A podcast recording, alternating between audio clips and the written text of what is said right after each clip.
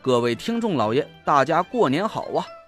陈不争在这里祝大家身体健康，财源广进，虎虎生威。在新的一年里，我会为大家奉献更多、更好、更精品的有声书，给大家听个过瘾。从除夕到初七，我会为大家爆更，每天更新五集。在我的声音词条的每个页面啊，有个小圆圈，里面有个赏字。各位听众老爷，各位家人，您开心呐，就给我打赏个一块两块不嫌少，十块八块也不嫌多。毕竟啊，咱这书还有很多很多集要去听，而且是一直免费让大家听的，这我也得吃口饭嘛，是不是？谢谢了，各位听众老爷。第二百五十五集，我吃了一惊，可等我再仔细看的时候，楚总一脸献媚的看着田慧文，点头哈腰。我不禁皱了一下眉头，难道是我看错了？田慧文和顾清河高兴的收起合同，跑到我身边。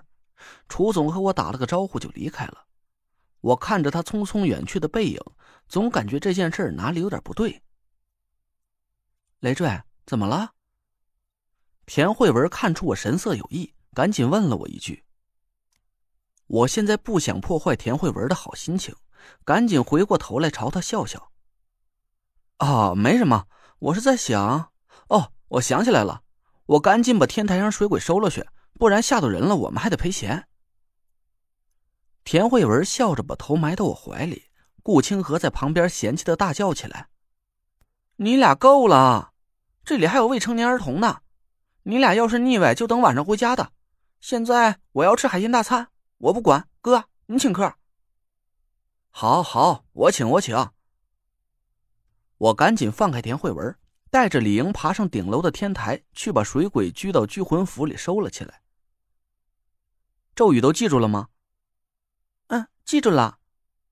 李莹又拿出小本子写写画画，认真的对我点头。我们找了家海鲜饭店点菜的时候，我突然想起来一个人——蒋亮。我每次吃饭的时候就会想起蒋亮，看那家伙胡吃海塞，真是一种视觉享受。我打了个电话给蒋亮，让他来海鲜馆和我们一起吃饭。蒋亮却破天荒的拒绝了我。陈烨，你们吃吧，我就不去了。哎，这可不是你亮爷的风格啊！我调侃了他一句：“这可是你第一次拒绝我的饭，怎么了？这是今天肚子疼？”蒋亮支支吾吾的敷衍了我几句，我眉头一皱，感觉他有点不对劲。亮哥，你这是怎么了？要是有事就和我说，咱俩什么关系？你有事还瞒着我吗？哎呀，也没什么事儿，我有什么事能瞒着您的？就是，哎，也不是什么大事儿，就你嫂子吧，她身体不太舒服，我在家陪着她呢。今儿个就不去凑热闹了，你们吃你们的。蒋亮匆匆挂了电话，我越想越不对劲。他这几句话说的很不高明，我一下就听出来不对劲了。这家伙到底有什么事儿，连我都不说。我还在发呆，顾清河老远的喊我过去点菜，我只能摇摇头，暂时不去想蒋亮的事了，陪着他们高高兴兴吃了顿饭。吃饱喝足，田慧文把顾清河送回家，又把李莹送回学校。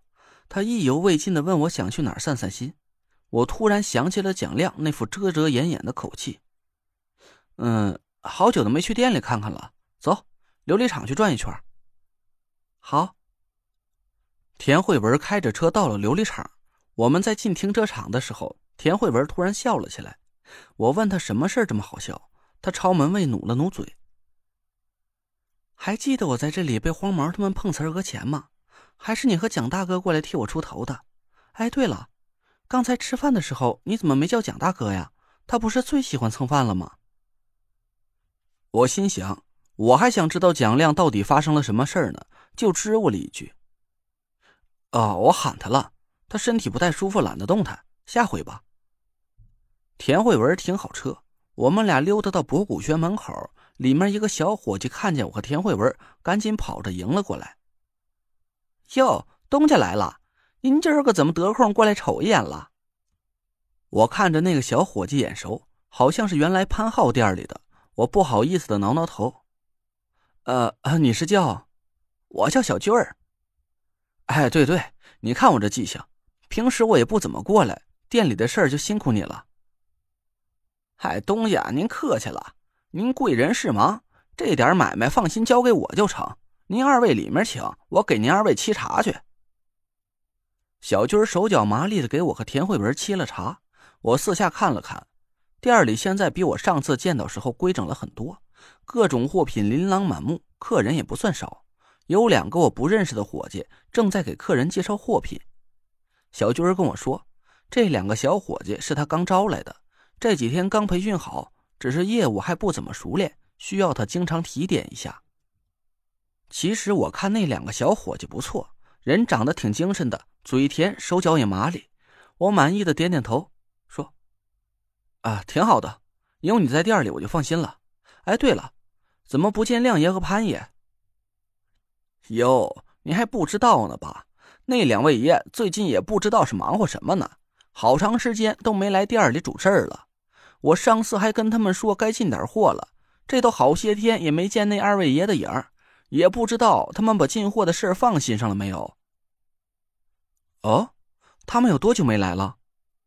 小军想了想说：“也不是见天的不来，隔三差五也来一趟，可就是好容易来一回吧。”待不上一盏茶的功夫就走了，也不知道是在忙活什么呢。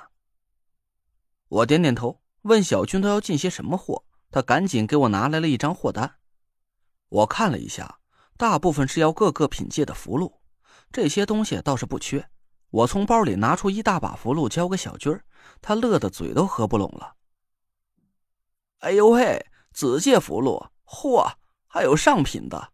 得嘞，东家，有了这批符啊！您就请等数钱吧。我看了一下货单，还有一些我不太熟悉的东西，比如什么开光的七星灯啊、镇宅神兽啊什么的。我歉意的对小军笑笑。这些东西还是等亮爷和潘爷来了，你再跟他们说吧。我没地儿弄去。这段时间呢，他们都挺忙的，店里的事儿你多上上心。对了，从现在开始，你每个月工资涨一千。这事儿我跟亮爷说一声。就从你这次领工资生效。那感情好啊！我谢谢东家了。我和田慧文坐了一会儿，就离开了博古轩。一路上，田慧文的表情都怪怪的。我问他怎么了，田慧文皱着眉，摇了摇头，也没什么，我就是感觉蒋大哥有点不对劲。我笑着说：“我和潘浩不到店里就正常，蒋亮也不能一点事儿没有吧？”有什么不对劲的？可能是他最近在忙其他的事儿。田慧文一个劲儿的摇头。这事儿没你想的那么简单。蒋大哥最喜欢的就是两件事：一是吃，二是赚钱。今天你喊他吃饭，他不来；店里的生意这么好，他也不上心。他肯定是遇到什么大事了。我笑了笑。田慧文的脑子还是转得快，他一下就猜到了蒋亮有点不对。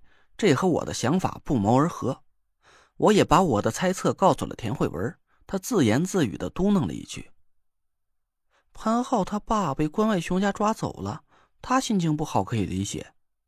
可蒋大哥又是为什么？他家又没什么人和关外熊家有关系。”我听了田慧文的话，突然站住了脚，一拍大腿。我赶紧掏出手机给苏梅打了个电话，手机里传来嘟嘟的等待音。可直到自动挂断，也没人接听。